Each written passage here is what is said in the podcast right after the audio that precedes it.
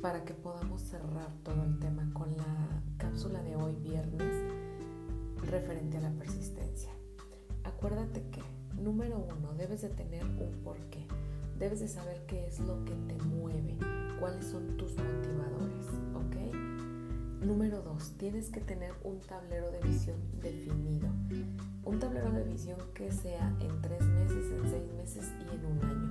Y dividido en la parte personal parte del negocio. Es súper importante que lo tengas definido en ambos factores, porque acuérdate que parte del éxito es lograr la integralidad. Es, tengo que ser exitosa en mi negocio y también tengo que ser exitosa en mi vida personal. Si una de las dos partes no está jalando, no voy a lograr cerrar ese círculo. Entonces necesitas tener tablero de visión de ambas cosas. Número 3. Tomar acción. Esto quiere decir que estás dispuesta a pagar, cuánto estás dispuesta a invertir en tiempo, en esfuerzo, en recursos para lograr que todo funcione con tu tablero de visión. ¿Qué estás dispuesta a dar de ti para lograr que tu tablero de visión se vuelva una realidad? Número 4. Date valor. Es importante que te conozcas que te califiques, que ubiques cuáles son tus fortalezas y tus debilidades y que cada día te construyas. A través del servicio tú puedes duplicar tu valor. Todos tenemos un valor y cuando tú das un servicio excepcional, tu valor se duplica.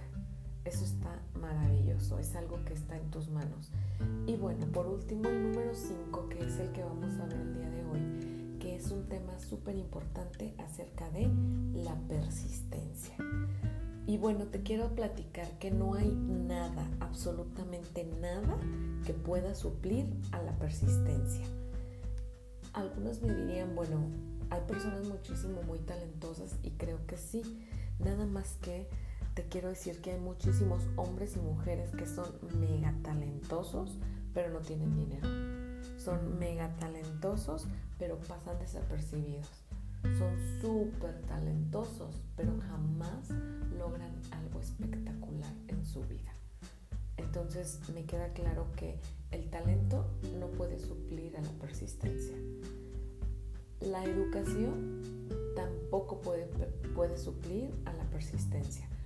Porque te quiero platicar que las personas más millonarias las más exitosas, esas personas que verdaderamente han hecho un cambio en este mundo, que crees ni siquiera se graduaron de la universidad, lo cual indica que no es un factor que tengas una educación de universidad, maestría, doctorado y N cantidad de títulos que están muy padres porque aprendes y puedes colgar tus títulos ahí en tu,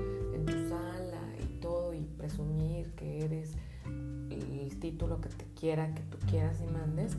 Sin embargo, realmente no andas por la vida con los títulos colgando. Eso no es así. Si te ayudan para abrir puertas, seguramente sí, pero definitivamente hay muchísima gente con muchos títulos que se dedica solamente a coleccionar títulos y grados y que jamás logra ser exitosa. Son ese tipo de personas que dicen, sabe tantas cosas que no hace nada, no ejecuta y no hace nada.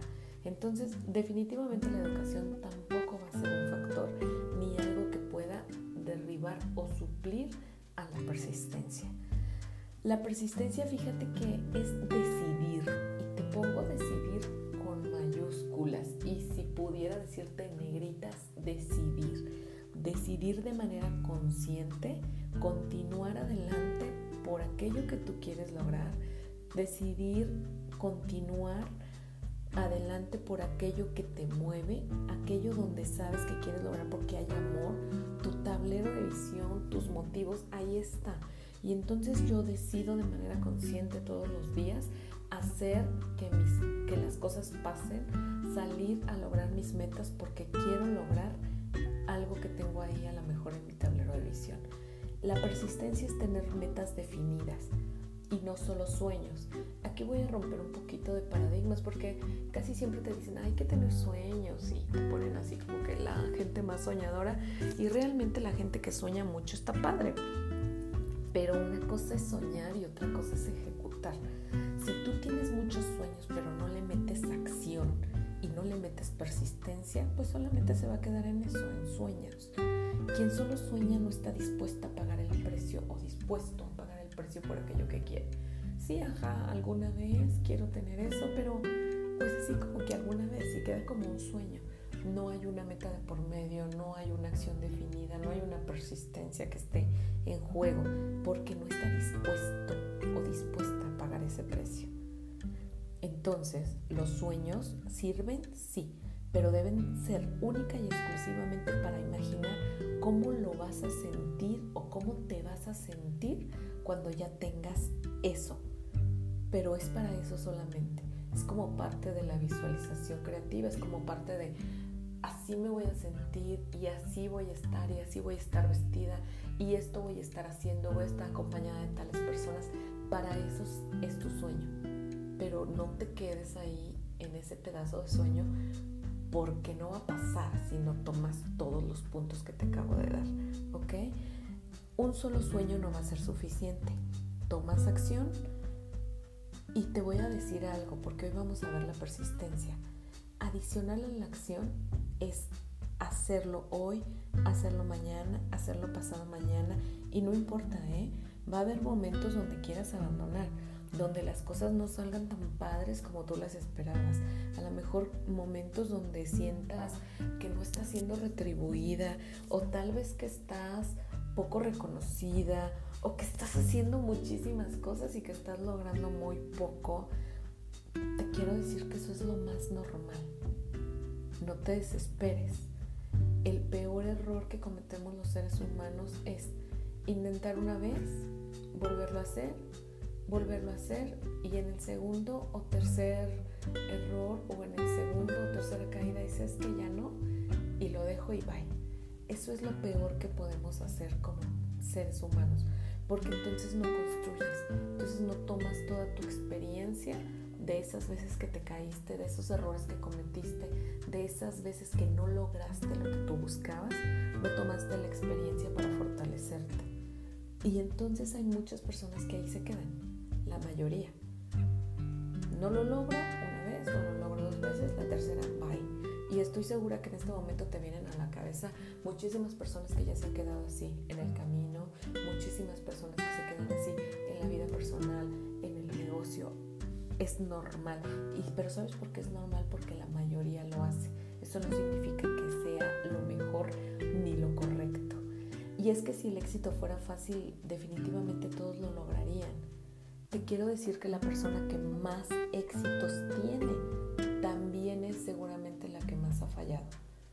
Y ha tenido más éxitos porque ha intentado, intentado, intentado y sigue intentando cada día.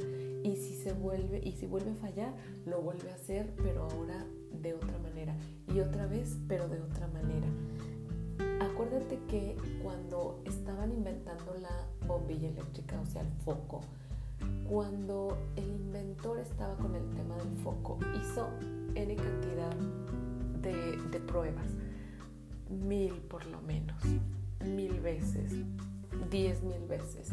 Y entonces un reportero malintencionado le platicó, es que le, le dijo, es que has intentado hacer este foco diez mil veces, fracasaste diez mil veces para lograr el foco.